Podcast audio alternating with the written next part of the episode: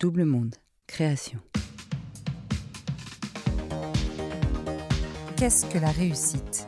L'argent, le pouvoir, l'amour, le savoir, la beauté, la transmission? La réussite ne dépend-elle pas du regard des autres, de l'époque dans laquelle on vit, voire de l'âge?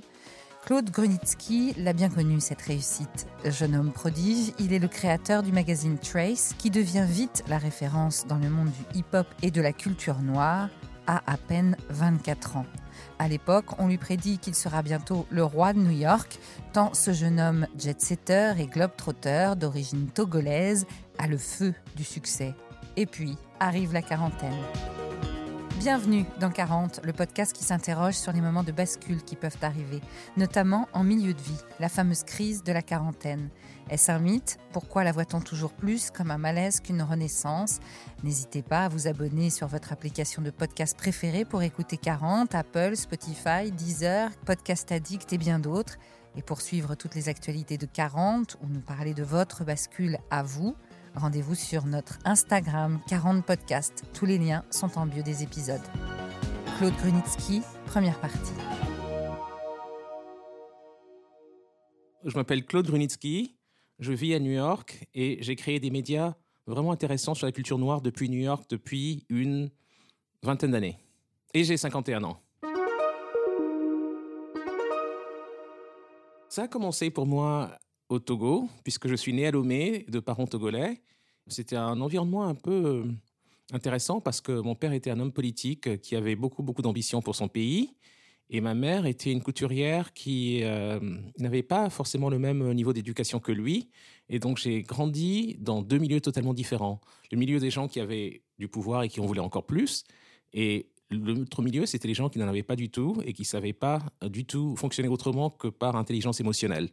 Et donc j'ai grandi comme ça. J'ai ensuite euh, été à Washington lorsque mon père a été nommé ambassadeur du Togo à Washington.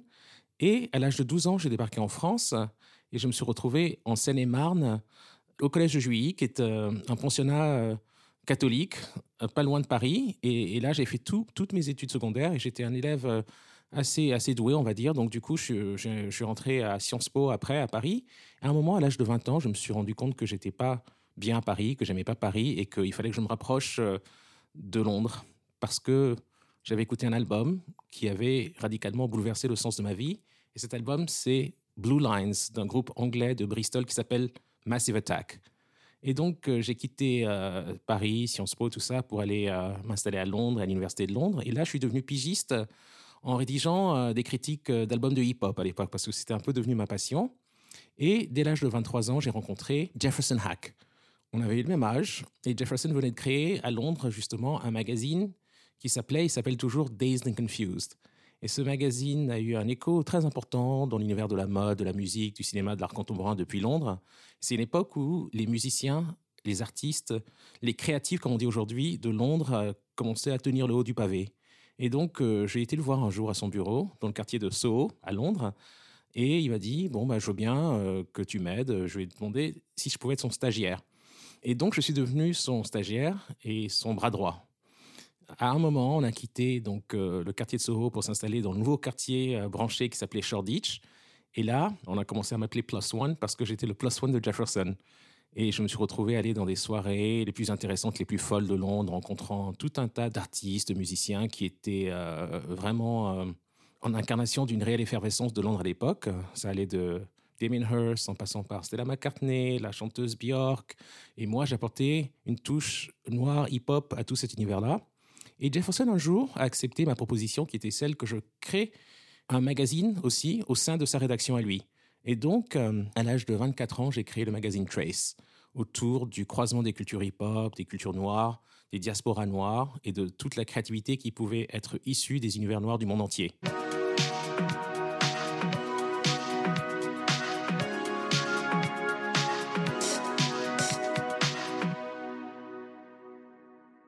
Au cœur du réacteur, dans une rédaction euh, très branchée.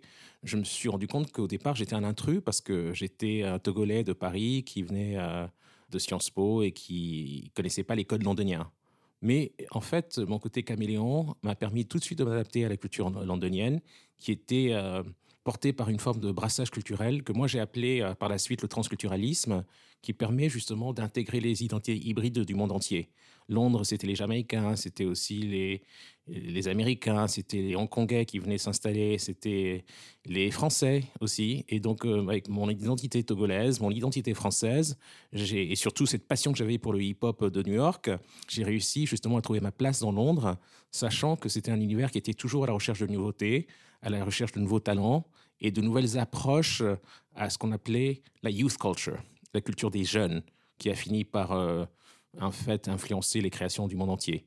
Et donc j'ai créé ce magazine euh, au sein de la rédaction de Days and Confused à Londres, Trace, et j'ai eu un succès immédiat à Londres. Ça s'est très très bien passé dès le premier numéro. J'ai eu beaucoup de chance parce que j'avais eu un premier ballon d'essai auparavant et ça avait été un peu compliqué, mais Trace a pris son envol à Londres et un an plus tard, je décide de quitter Londres pour aller m'installer à New York. Et là, c'est vraiment New York euh, le lieu même où s'exprimaient les meilleurs rappeurs, les meilleurs producteurs. Je me suis dit, il fallait que je tente ma chance et je suis parti, mais sans rien. Je suis parti avec euh, l'édition anglaise du magazine que j'ai voulu lancer aux États-Unis avec une édition américaine.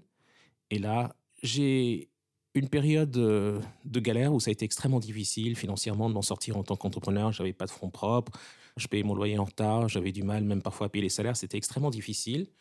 Mais j'ai cru en moi, j'ai cru en ce projet et j'étais convaincu que ça pouvait marcher. Et la raison pour laquelle j'étais convaincu que ça pouvait marcher, c'est parce que j'avais rencontré donc trois femmes à New York, des femmes noires qui étaient plus âgées que moi et qui sont devenues des mentors. La première s'appelle Bethan Hardison, qui est une femme euh, new-yorkaise de Brooklyn, qui euh, m'a dit qu'elle avait vu en moi, elle, en plus jeune, et que j'avais la même approche justement à la culture noire, à la manière de la diffuser, à la manière de la documenter. Elle a dit, bah, celui-là, il est comme mon fils, je vais l'aider. Et lorsque mon père est mort, j'avais 29 ans, elle s'est un peu substituée parce qu'elle m'appelait tous les matins à 7h15 avant que j'aille à la piscine pour me dire qu'il fallait que je tienne parce que j'étais sur le point d'abandonner. Et donc ce mentorat, le fait que Bethlehem m'ait permis de poursuivre mon aventure et de croire en moi pour pouvoir justement euh, continuer à New York alors que j'avais peu de moyens, ça m'a permis justement de rencontrer d'autres personnes qui ont eu un rôle tout aussi décisif. Il s'agit d'une autre mentor qui s'appelle Sylvia Rohn. Sylvia Rohn est aujourd'hui la patronne du label de musique Epic, qui est le label de Michael Jackson. Euh, c'est une femme aussi, pareil, une femme noire, qui euh, a vu quelque chose en moi qui lui a plu.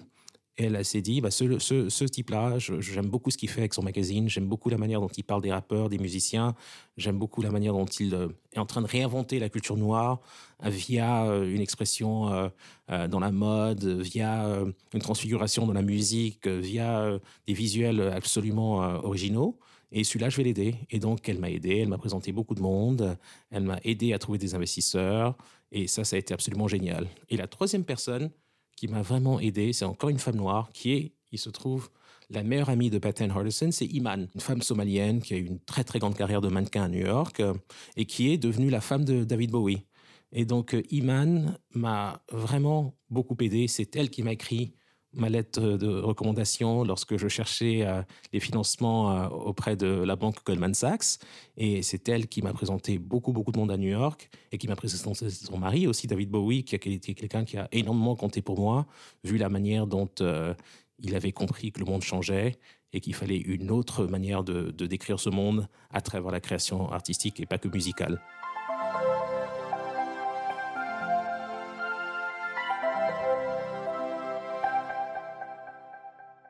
Un moment, en 2001, j'ai 30 ans et je découvre euh, Alicia Keys, la chanteuse.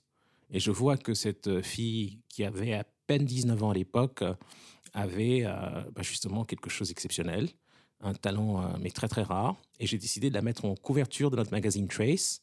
Et c'est là que tout est parti parce que j'ai participé au lancement de sa carrière et ça m'a fait connaître dans New York parce que son premier album a eu un succès mais phénoménal mondial Et donc, euh, moi, j'ai un peu surfé sur cette vague-là et sur l'explosion du hip-hop, en fait, hein, qui a fini par infiltrer aussi bien l'univers de la mode que, du cinéma, que du monde des affaires, parce qu'il y avait toute une génération d'hommes d'affaires, de femmes d'affaires, de businessmen, businesswomen, qui ont vraiment surfé sur le hip-hop pour justement se créer des carrières d'entrepreneurs. Et c'est ce que j'ai fait.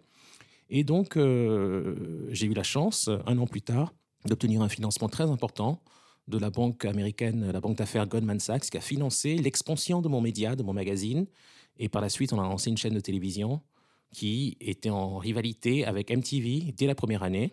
Et c'est le rêve américain que j'ai vécu comme ça à New York. J'étais arrivé, je connaissais personne à New York.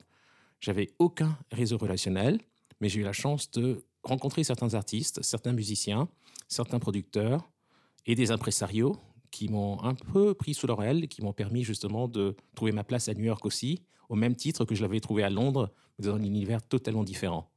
Et la raison pour laquelle j'ai réussi à tirer mon épingle du jeu à New York, c'est parce que justement le fait d'avoir grandi dans un univers comme le mien, je me suis adapté très très vite à tous les environnements. Donc moi j'étais très vite à l'aise avec euh, les stars comme David Bowie, chez qui j'allais dîner, et aussi des grands, grands, grands hommes d'affaires, des banquiers de Goldman Sachs, mais aussi avec des rappeurs qui prenaient le métro et qui sautaient dans le métro, qui n'arrivaient pas, même pas s'acheter un ticket à l'époque. C'était l'époque du token. Et donc voilà, le fait de pouvoir circuler en permanence euh, à travers ces univers, le monde des Noirs, le monde des Blancs, le monde des gays, le monde euh, des hétéros, le monde de la finance, le monde des médias, le monde de la musique. Et tout ça, ça m'a vraiment permis de, justement de créer mon environnement à moi et d'avoir un succès. Ensuite, on monte aussi l'agence de communication, on commence avec les grandes marques, on a des revenus dans tous les sens, euh, on trouve une capacité bénéficiaire, ça devient vraiment un, succès. J'ai des associés qui m'accompagnent, qui ont beaucoup plus d'expérience que moi, et du coup, j'arrive à créer, à fédérer une équipe de talents réels. Et donc, euh, j'arrive à l'âge de 39 ans, et c'est là que je vends la crèmerie et que je vends ma boîte, parce que j'ai, en tant qu'entrepreneur, quand même beaucoup galéré, ça a été extrêmement difficile. Et lorsque j'avais levé de l'argent, je n'arrivais pas vraiment tellement bien à m'en sortir financièrement parce que j'avais un salaire, mais j'avais tellement investi dans la boîte que j'avais jamais récolté en fait ce que j'avais semé auparavant. Et le fait de vendre la boîte, c'était un peu l'occasion de passer à autre chose et enfin d'avoir une certaine euh, euh, liberté au niveau euh, financier. Je me suis rendu compte que toute mon identité avait été défini par cette aventure de Trace, en fait, et que j'étais euh, connu que par rapport à cette marque que j'avais pu créer, par rapport à ce média. Et je ne parlais que de ça.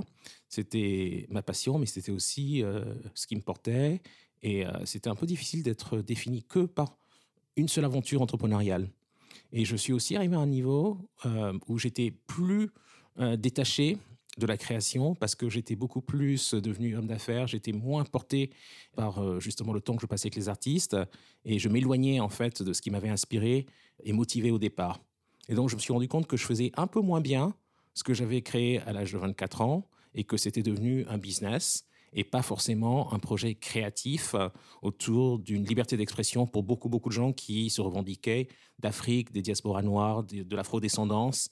Et euh, je trouvais que ce projet n'avait plus de sens pour moi, dans le sens où j'avais l'opportunité de gagner un peu d'argent et de enfin tourner la page et de passer à autre chose. À suivre.